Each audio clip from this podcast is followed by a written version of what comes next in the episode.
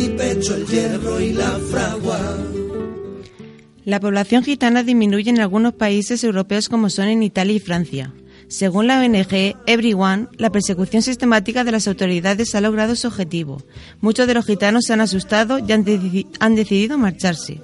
En Italia, la mayoría de esta población no, se, no encuentran trabajo. Ante la falta de dinero y los grandes problemas constantes con la policía, se ve en la obligación de abandonar el país. El problema vino cuando las instituciones, las fuerzas de seguridad y la publicidad de los medios se unieron para ir en contra de ellos. La etnia gitana es considerada en este país como delincuentes y ellos intentan sobrevivir a esta discriminación. Otro de los países que rechaza a la etnia gitana es Francia. En pleno proceso electoral desmantelan sus campamentos y los devuelven a sus países de origen. El gobierno de Nicolás Sarkozy puso en marcha un plan de desmantelamiento de campamentos irregulares para luchar contra la criminalidad. Más de mil gitanos fueron expulsados por este plan. La Fundación Secretariado Gitano defendía y pedía una inclusión social. La política tuvo más relevancia que el debate, tanto en la agenda, en la agenda política como en los medios de comunicación.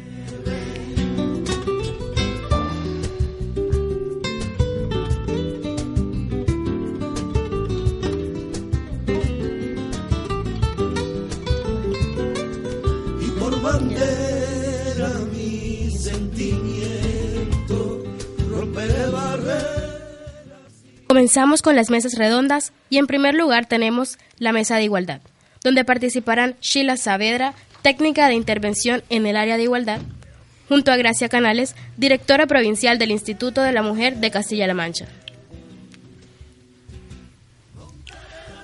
Buenos días, soy Fernando Morcillo y comenzamos esta seguidilla de mesas redondas. La hemos dedicado a la técnica de la igualdad de género en la etnia gitana. La Fundación Secretariado Gitano vela por la igualdad de oportunidades y de género dentro de la comunidad gitana, haciendo hincapié en que las mujeres puedan decidir por sus propios méritos tanto en lo público como en lo privado, para que sirva como ejemplo a toda la comunidad.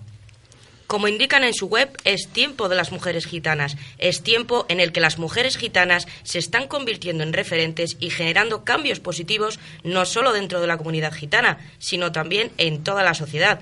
Hoy tenemos con nosotros a Sheila Saavedra, técnica de intervención en el área de igualdad, y a Gracia Canales, directora provincial del Instituto de la Mujer de Castilla-La Mancha, que nos comentará de primera mano todos los problemas que existen y que nosotros no vemos a simple vista. Muchas gracias. Sheila, se habla mucho del proyecto Cali. ¿Cuál es el objetivo del proyecto? ¿En qué se basa? Eh, pues mira, eh, algunos de nuestros objetivos de este programa, que son muy fundamentales, es promover la igualdad de oportunidades respecto a la inclusión social y de cara al, y de cara al mercado laboral, y también pues también promover un poco lo que sería la igualdad de género entre hombres y mujeres. Aparte también abordamos casos de apoyamos a la mujer en los casos de violencia de género y también abordamos casos de discriminación. ¿Las mujeres que pertenecen a una etnia gitana y luchan por sus derechos se sienten integradas dentro del movimiento o colectivo feministas fuera de, su círculo? Pues hombre, hay de todo. Sin generalizar, hay mujeres que sí y hay mujeres que también se debe trabajar muchísimo más el empoderamiento de la mujer gitana. ¿Qué visión se tiene de la mujer y de sus derechos cuando conviven dentro de un clan gitano? Pues eh, exteriormente se tiene una imagen pues un poco deteriorada. Una cosa es que cuando ya se trabaja dentro es otro ámbito, es otro ambiente, es muy diferente lo que se vive. ¿Vosotros a la hora de salir al mundo laboral os tratan como a un igual o sentís que todavía quedan atisbos de rechazo y de desigualdad? Aún queda mucho por trabajar. De hecho, este programa está enfocado pues en que es muy necesario pues trabajar con la mujer gitana, no solamente con la mujer gitana, si ya de hecho con la mujer que no es gitana se tiene que trabajar muchos derechos fundamentales. Imagínate con la mujer gitana, que sufre pues una doble discriminación por ser mujer y por ser gitana. ¿Qué estrategias utiliza la Fundación para un cambio global que beneficia tanto a hombres como mujeres, familias, comunidad y a la sociedad en general? Pues tenemos estrategias de acciones, hacemos acciones con ellos, eh, no solamente con mujeres, sino también con hombres, con campañas de conciliación y sensibilización. Y ahora damos. A ver, ahora sí. Y ahora damos paso a Gracia Canales. Gracia Canales, muchas gracias por acompañarnos esta mañana. A vosotras. Y te lanzo mi primera pregunta. ¿Qué fue lo que te impulsó a querer ser directora del Instituto de la Mujer?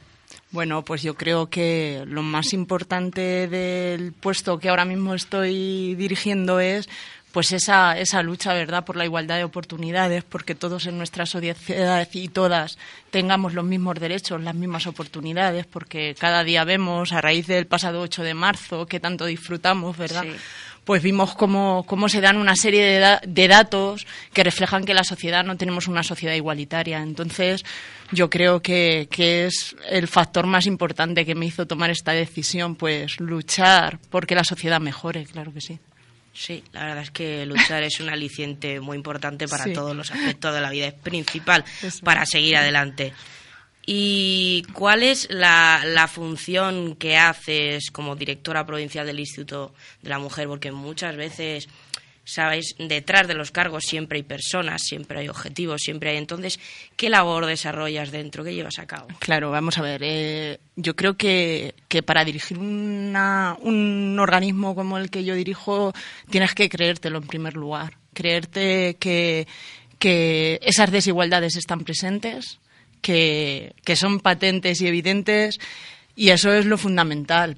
Para ello, el Instituto de la Mujer tiene una red de recursos por toda la provincia, por toda la comunidad autónoma, que, a pesar de que en años pasados estaban muy denostados, estaban muy ocultos, estamos llevando a cabo un proceso de recuperación muy importante, con un incremento del presupuesto bastante importante dentro de lo que es el instituto, que es fundamental, porque combatir eh, estas desigualdades que existen en la sociedad sin presupuesto es muy complicado. Entonces, estamos eh, recuperando esos años de, de atraso que llevábamos, sobre todo en la comunidad autónoma, y, trabajando a través de nuestra red de recursos, tanto a nivel provincial como a nivel regional, por, por combatir, como digo, todas estas brechas que se dan en la sociedad.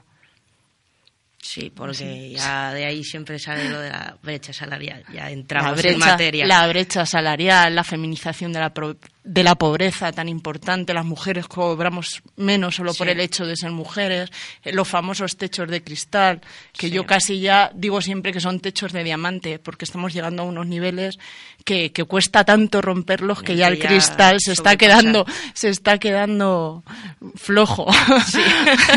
y luego, por supuesto, pues las cargas familiares que seguimos teniendo las mujeres, que seguimos echándonos, echándonos encima y que nos cuestan muchas veces tomar decisiones tomar, tomar determinadas decisiones en tu vida que te hacen avanzar. Entonces hay que trabajar desde que, desde que somos muy pequeños en temas como, como hacemos desde el Instituto de la Mujer, en igualdad de género, para que desde pequeños sepamos que esto se tiene que repartir, que es obligatorio y que estamos con la obligación moral de finalmente conseguirlo.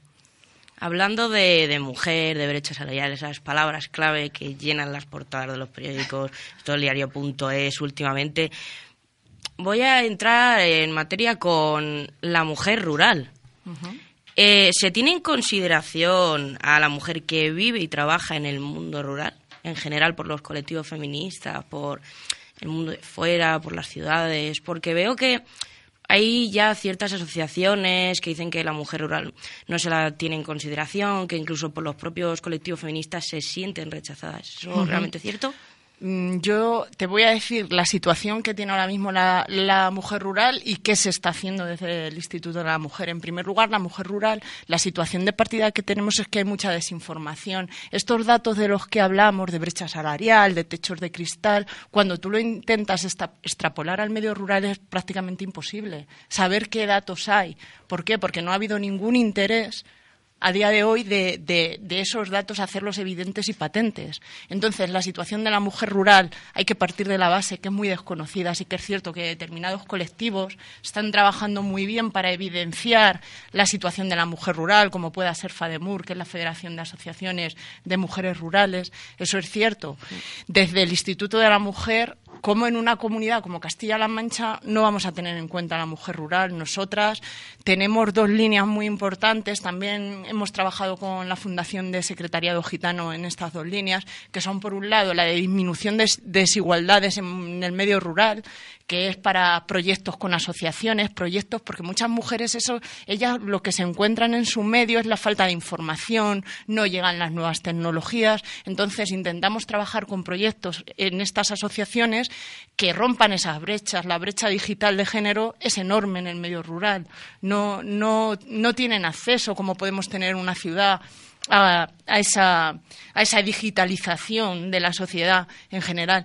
Entonces, tenemos ese proyecto por un lado y, por supuesto, el de, discriminación múltiple. Igual, la, la, sociedad rural, las mujeres en el medio rural, se encuentran con una discriminación superior. A pesar de no existir esos datos, se hace patente y evidente cuando llegas a, a los pueblos, porque muchas veces pues, te das cuenta que no, por ejemplo, les cuesta mucho desarrollar su carrera profesional por esas cargas de las que hablábamos. Y si la desarrollan, pues son con dobles, con triple, jornadas, que muchas veces van en detrimento de su propia salud, porque como no tenemos una sociedad igualitaria, no hay una corresponsabilidad, no, no se ayuda a la conciliación. Entonces, es necesario este tipo de proyectos para concienciarlas, para sensibilizarlas la verdad es que llevas toda la razón del mundo, porque tengo mucha familia en el entorno rural y lo veo de primera mano.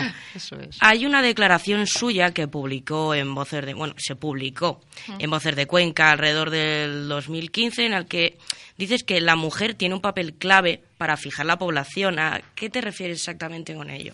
Pues porque históricamente la sociedad, como digo, que tenemos es una sociedad en general patriarcal, pero sí que es cierto que como el peso de las familias recae con nosotras, allá donde vamos, allá que van las familias. A eso me refería cuando me preguntaron, pues yo decía que es fundamental que si las mujeres las, las fijamos en el medio rural, la población se asienta. Entonces yo creo que es una, uno de los hitos que, tenemos que conseguir que, que, las familias se queden en los pueblos y para ello hay que conseguir que las mujeres accedan al mercado laboral y que las mujeres se desarrollen profesionalmente. Con esos, con esos retos en, en, en el futuro y en mente, yo creo que, que conseguiremos por lo menos disminuir en cierta medida la despoblación que sufren zonas como, como la provincia de Cuenca. Sí, la verdad es que ahora la agricultura, los pueblos están en, detrimento total, en quedarse pueblos fantasmagóricos. Pero para, para eso es fundamental, mm, hablando de la agricultura, que es un tema que conozco bastante además, es fundamental desarrollar políticas que, que favorezcan que las mujeres se queden en el medio rural. Para ello, pues en, lo que hemos hecho en los últimos años también es en, en los programas de incorporación a la empresa agraria, pues algo tan sencillo como una discriminación positiva de las mujeres, donde se les puntúa más en esos proyectos de incorporación a la empresa agraria. Imaginaos el favor que le hacemos a los pueblos incorporando a las mujeres que coticen, que tengan sus derechos. Yo creo, y de hecho los resultados se están viendo. El 35% ahora mismo de las explotaciones agrarias de titularidad compartida son de Castilla-La Mancha, que del 100% de España el 35% están en Castilla-La Mancha que hay zonas más rurales que Castilla-La Mancha, tenemos Andalucía, tenemos Extremadura y no tienen esos datos. Y simplemente ha sido por una decisión política, que todo se ha dicho de paso, ha sido por estar en el Consejo de Gobierno del Instituto de la Mujer. Todas las decisiones pasan por la mirada del Instituto de la Mujer. Entonces, eso hace que se favorezcan políticas en empleo, en sanidad. Yo creo que es fundamental que nos tomemos de verdad esto ya en serio porque, porque el problema es evidente. Exacto. ¿Y qué proyectos tiene en mente para evitar la despoblación en los alrededores y el desempleo femenino, tanto en el entorno rural como en general? Claro, de eso seguramente ahora va a hablar más mi compañero Oscar, Mm, que es director de empleo, pero, pero vamos, nosotras a través del instituto, como he dicho, estamos fomentando todos aquellos proyectos que favorezcan que las mujeres se incorporen al empleo.